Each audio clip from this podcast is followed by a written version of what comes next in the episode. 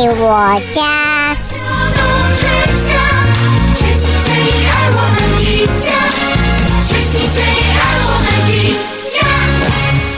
听众朋友们，大家好，欢迎收听德州中文台。在今天为朋友们所带来的《我爱我家》，我是胡美健。再一次的，我们和中山英中医师、宠物专科医师，在今天的节目里边，带给朋友们在呃宠物的医疗保健、健康方面的问题。欢迎我们的朋友们一块收听。来，欢迎中医师，中医师你好，欢迎参加。我们先找各位德州中文台的听众朋友，大家早。早，欢迎钟医师啊！哎，钟医师啊，我们现在已经到了这个十月份了啊，呃，天气已经入秋了，当然就凉快下来了。呃，我想我们就从这个朋友们，今天我先公器私用一下啊，从我这边的问题先开始，钟医师就知道我这边不是我是 trouble maker，是我们家的狗狗是 trouble maker。真的是 trouble maker。我想问一下中医师，能不能就从我们家的狗狗的问题啊来谈一下，包括了呃狗狗的这个关节的问题，会哪些品种会有关节问题？通常是怎么样子发生的？它是天生的还是意外的？那么我们有些什么选择可以治疗，还是没有办法，只好 live with it？OK，是这样啊。第一个，大型狗，它年纪比较轻的时候，可能就会开始有所谓的 hip dysplasia，就是先天性生出来以后，它的那个髋关节那个 没有很很深，然后啊、所以它那个髋关节那个大腿骨是没有百分之七十以上在那个啊关节囊里面的。那一两岁的时候还好，三四岁以后慢慢就可能因为摩擦的关系，就开始可以看到啊有些关节炎的出现这样。这是大型狗啊啊，有时候从两三岁开始，它坐下来的时候，一般你看它坐下来是不是坐正的，是会歪一边，一只脚可能因为比较不舒服，所以它坐的时候是有点歪的啊，一只脚可能会伸出来，嗯哼啊。减轻他的那个压力是，比较不会痛。就是呃，对不起，中医师要麻烦你靠近一下话筒，声音比较小。是这样可以吗？啊，这样好多了。刚才声音好小，okay, 对不起，没关系。然后啊，年纪就年纪大以后会越来越严重。嗯哼。那通常这种情形啊啊，我们会开始给他吃那个啊关节囊的那个啊营养剂。然后一些呃叫 collagen 那些东西啊、让它用补充品，让它消炎，让它消炎以后就比较不痛这样。那到某一定程度以后，可能就需要啊、止痛消炎止痛药这样。那如果说很年轻的两三岁四岁就发生这种事情，而且很痛苦的时候，那我们会建议。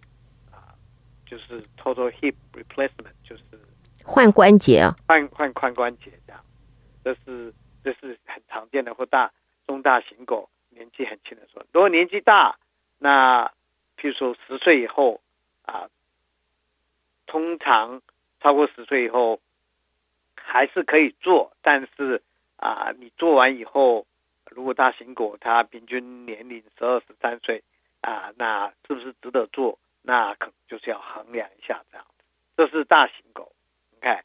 那小型狗呢？小型狗通常就是年纪大以后才会有发生关节的问题。嗯哼。那那是因为年纪的关系啊，就像人一样，我们年纪大的时候开始会有关节炎，或者是啊膝盖痛啊，然后一些啊 ligament 一些那个韧带韧带的一些受伤啊，是这重情就发生。大型狗跟小型狗不大一样，猫咪也会这样，可猫咪比较看不看不出来。但是猫咪给它吃补充品，或是年纪大以后啊，给它吃了补充品或吃一些啊消炎止痛的药，你会马上会发现是不同的猫咪这样。所以猫咪的痛比较不容易在、嗯、啊日常生活看得出来。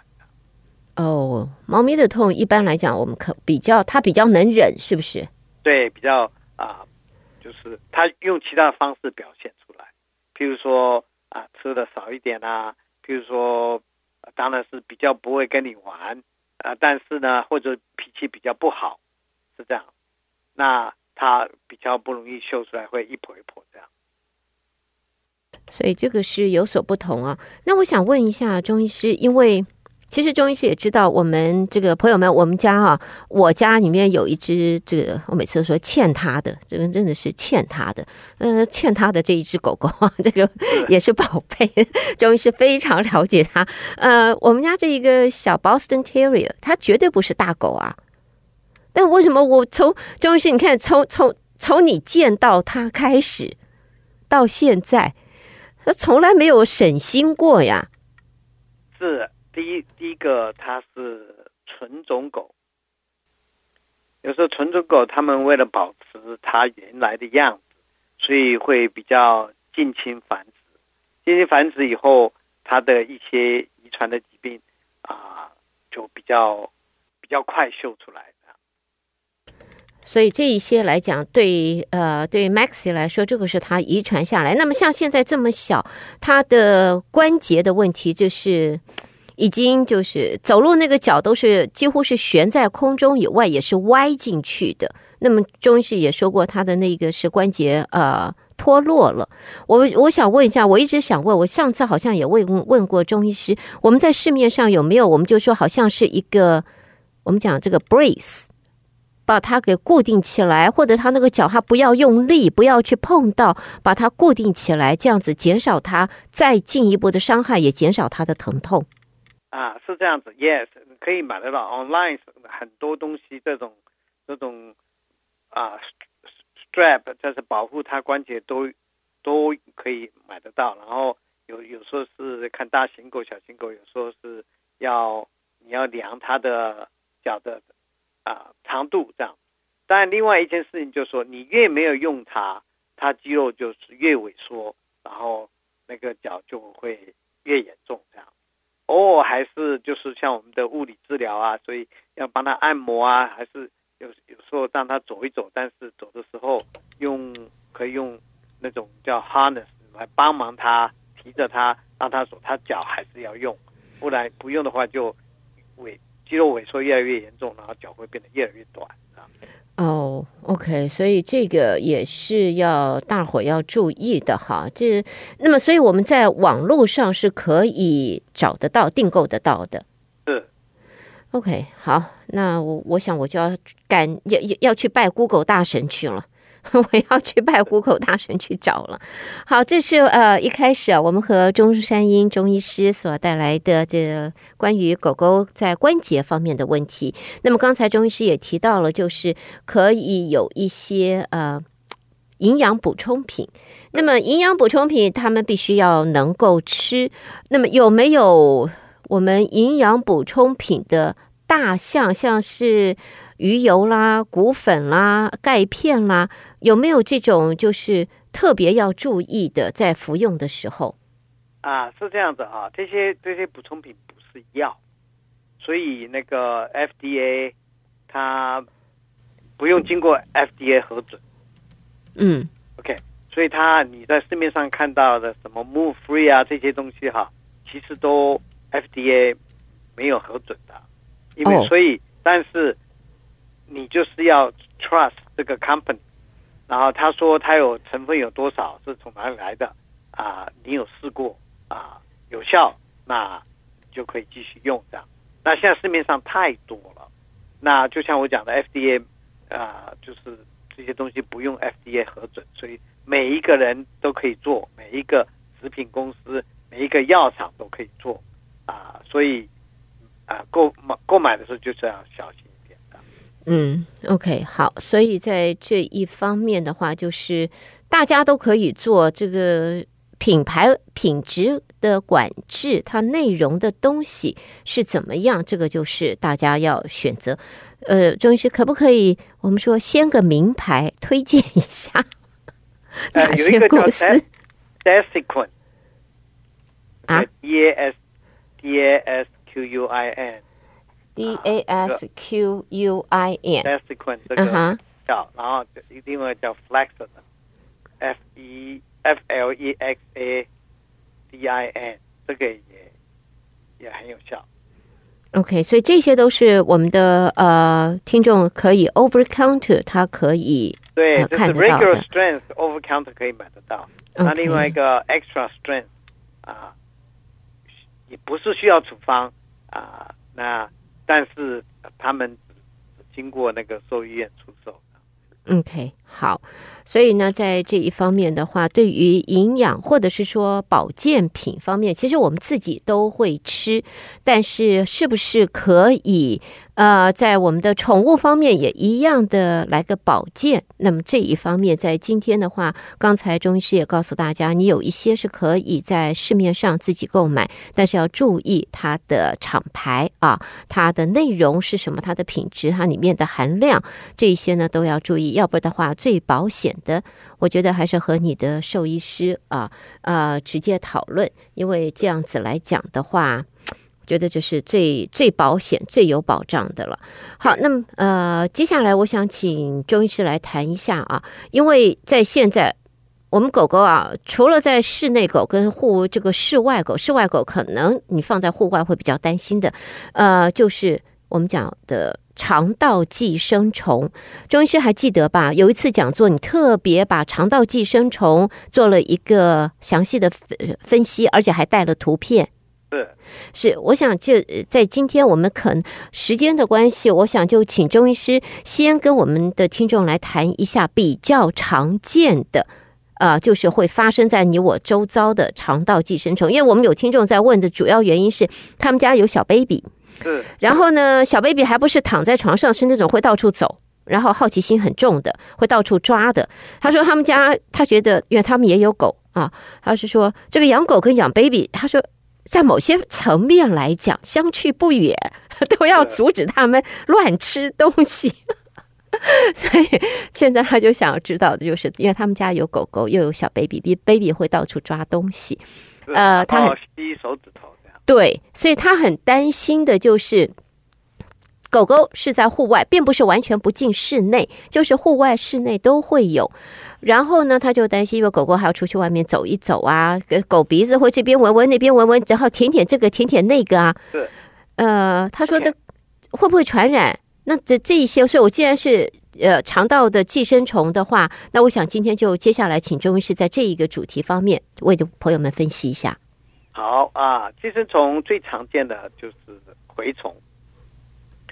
蛔虫就是大概有十五公分这么长啊，它寄生在肚子里，它它会造成拉肚子，然后会吸吸收营养。那它传染方式，当然第一个可以从啊，譬如说这个狗狗，或者是猫咪，或者是啊那个 squirrel 那个小松鼠，它们有那个蛔虫的话，嗯，它那个虫卵会排在排到大便里面去。OK，然后狗狗去吃了它，这样传染以后，啊，它在肚子里就有蛔虫，以后就会从大便里面会排出它的虫卵。嗯，那小朋友去碰了以后，又吸手指头，这样就会传染。是，OK，这是啊，这是一个传染方式。那另外一个传染方式，尤其是 puppy，就是如果说它的妈妈那母狗有蛔虫的话，它会经过胎盘到。那个小 puppy 身上去啊，所以小 puppy 你可能领领养或是领养的时候，它肚子里就已经有了，从它妈妈那里来的啊。同样的，它啊粪便里面就会有虫卵，那小朋友碰到以后吸食以后，那可能就会有蛔虫这样。另外一个常见是钩虫，钩虫也会从妈妈的胎盘过去到啊小 puppy 的身上啊。另外一个就是。钩虫就它会从脚底下皮肤，比如说在后院有钩虫、钩虫卵啊、有孵化有小钩虫的时候，你走走过去，它会从脚底钻进去，就像以前这个乡下挑大粪的时候啊，那个粪便里面有钩虫，你走在上面，它会从脚底下，你赤个赤脚从脚底下钻进去，这也会造成钩虫。当然虫就像小朋友刚刚跟蛔蛔虫一样，啊，碰到了啊粪便里面有虫卵，没有洗干净就吸手指，这样也会传染。这是第二种啊，比较常见的。这个狗狗、猫咪都会有。那另外第三种啊，比较常常见的是叫绦虫，就是条虫，会一条一条、一节一节这样子的。那个是从第一个从跳蚤传染的。那跳蚤因为譬如说在大便里面有虫卵，那跳蚤是会在吃那个狗的大便长起来、生长起来，然后它会把虫卵吸到跳蚤的肚子里。那跳蚤就跳在狗狗、猫咪身上以后，那一咬，狗狗、猫咪会痛会痒，嗯，它们就头转过去把那跳蚤咬死了。嗯哼，那它不会不会吐东西出来，那个它不会 spit，狗狗、猫咪不会像我们会吐，对，它吃到肚子里去是吧？哎，它就吃进去了，就这样就传染绦虫了。那绦虫比较容易看到的是，如果有很多绦虫的时候，在它的肛门附近会会跑出来，短短的。哦小小的会白白的，会会一直 stretch，会会有点在伸展这样。那这这是一个，另外一个，如果很多的话，晚上你看不到它跑从身体跑出来，跑出来以后，它会在那个床被上、床单、床单上会死掉，会干掉。那可能在床单上就可能会看到像芝麻一样，干芝麻就是白芝麻一样的颗粒在那上面，那就是絛虫，好可怕。呀，都是从那个跳蚤传染的。一个当然是另外一个啊，猫咪如果它吃吃那个抓老鼠啊，老鼠身上有绦虫啊，在肌肉上有绦虫，它它也会这样得到。这两这两种绦虫是不一样的，是这样。这三种是最常见。那不过现在的新丝虫的药，每个月吃一颗新丝虫的药，里面都有啊这些。这些药可以啊防止这这些啊绦虫啊不绦虫啊蛔虫啊蛔虫啊蛔虫还有钩虫，它都会它就会啊预防这样。所以你每每个月有吃新生新生虫的药啊，一般来讲啊是问题不大的。那如果你真的有看到这种情形，呃，可以看到大便上有虫啊，就赶快收集起来，跟你做一次联络啊。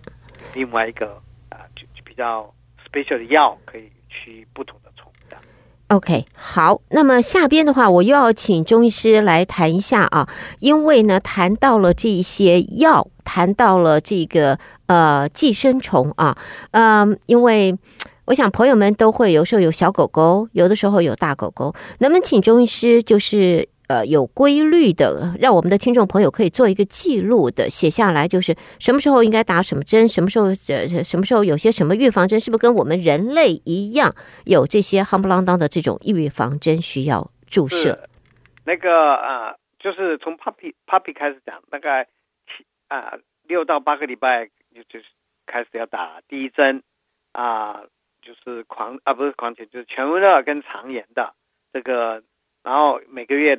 要 repeat 一次，要打三次这样，然后三个月大的时候要打狂犬，法律规定要打狂犬。那另外一个是咳嗽的，咳嗽的是从空气传染的，那六到八个礼拜就可以可以打了。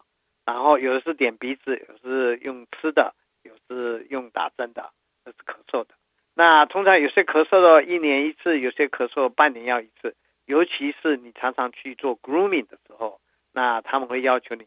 啊，每每每比半年要一次，啊，另外一个，如果你 boarding 现在有 boarding 的时候啊，通常一般呢，百分之八九十都需要那个啊流感的疫苗这样，那个也是啊两个月以后就可以打，然后要打两次，以后就一年一次这样。那狂犬是这样，狂犬德州的法律规定，如果你一年之内有打两针的话，就表示说。你没有让它过期，比如今年一月一号打，明年你十二月三十一号打，那就表示没有过期，没有过期你可以三年打一次。那三年到的时候你没有过期，还是可以打三年的。那如果你过期的话，啊，德州的法律规定你只能打一年的。那等到明年没有让它过期，你才可以打三年。OK，所以这样子来看的话，我们的听众朋友就比较能够了解是怎么样子的。呃，我们在这个做这个疫苗方面啊，我们希望朋友们能够把它记下来，这样子的话，我们才能够在你的宝贝、你的狗狗上面，呃，不会我们讲说不会落差，不要落了。呃，打三年的话，这个三年来讲是对，我想对宠物的主人来说是比较好的吧，比较方便的。是就比较方便，然后啊、呃，因为它药效也可以那么那么长的，就是唯一的就是不要让它过期。那通常每一个住院啊、呃，十天两个礼拜以前，通常都会寄一张卡片。嗯哼，东有东西到期了需要打的时候，通常都会寄卡片到到呃家里去。嗯啊，收到卡片就看一下，就知道大概时间要打什么，都在卡片上。